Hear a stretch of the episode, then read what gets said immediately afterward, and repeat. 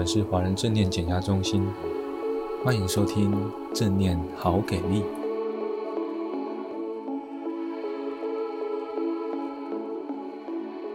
呃，预计每一年都有针对临床人员的专训吗？错过这一期之后还有机会吗？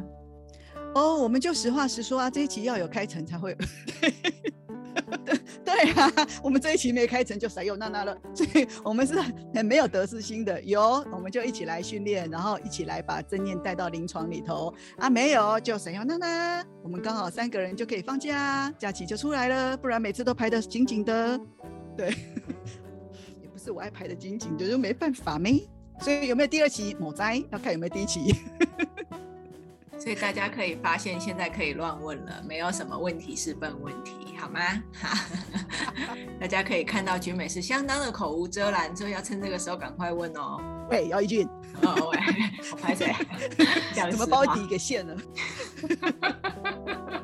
我们上课也大概就是这种样子啦，嘿，所以我们很难上的很严肃。所以如果伙伴们有不不认识我们的话，不要被我们前面的分享吓到了。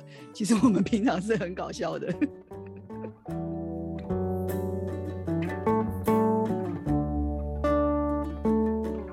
好，请说。就是呃，因为我现在也在考虑，我要先上临床专训，就是今天讲的这个，还是那个 MBSR 的师培。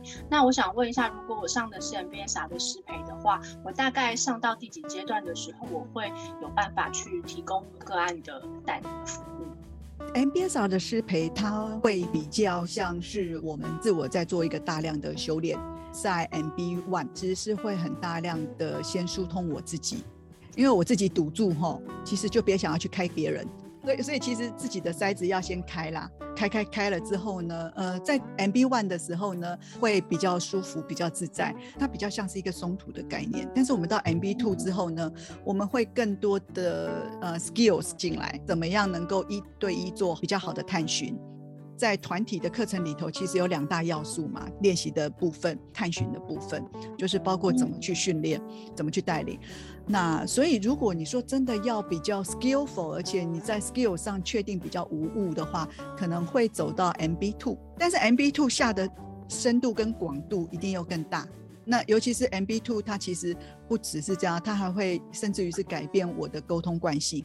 哦，对，我我们在这团体里面。哦，不是生活上，生活上的沟通关系，对，因为在在正念的训练里头，哈，最有效能的都是从自己做起。嗯，所以我们一向不主张一种，就是你学了一个 skill，然后你只会用在病人身上，或你只会用在个案身上。比如说，假设心理智商的朋友，你不会，你你不会没事对自己做精神分析嘛，对不对？你精神分析，你一定要找人跟你协助，你才能做精神分析。你也不会自己没事做 CBT 呀、啊，认知行为治疗、嗯、不会啊，我才不相信嘞。只有备课会啦，只有 只有只有那个发明人会，你知道吗？但是 MBSR 就不一样了，Mindfulness 它就是要我们从自己做起，而且你越从自己做起，你才能够无误的去分享或引导。你 skip 掉这一块，你跳过了自己这一块，你以为说啊没关系，我都不用，但是我可以讲得很好，我说得很好。那那抱歉，那个只是说的一口好正念，很快的你就会发觉用不出来。比如说你讲到一个什么问题的时候，哦，我告诉你说，哦，可以哦，你可以回去好好觉察一下。那你有听会没有懂，你知道吗？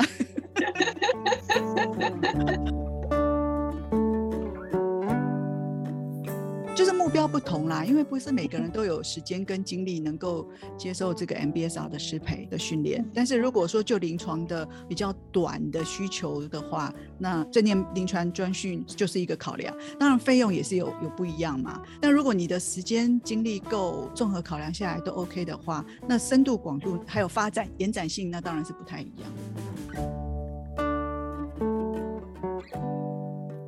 我我我觉得有个东西，其实大家之后也可以去感受一下，在正念里头啊，哈，我们其实还蛮强调觉察跟思考是不一样。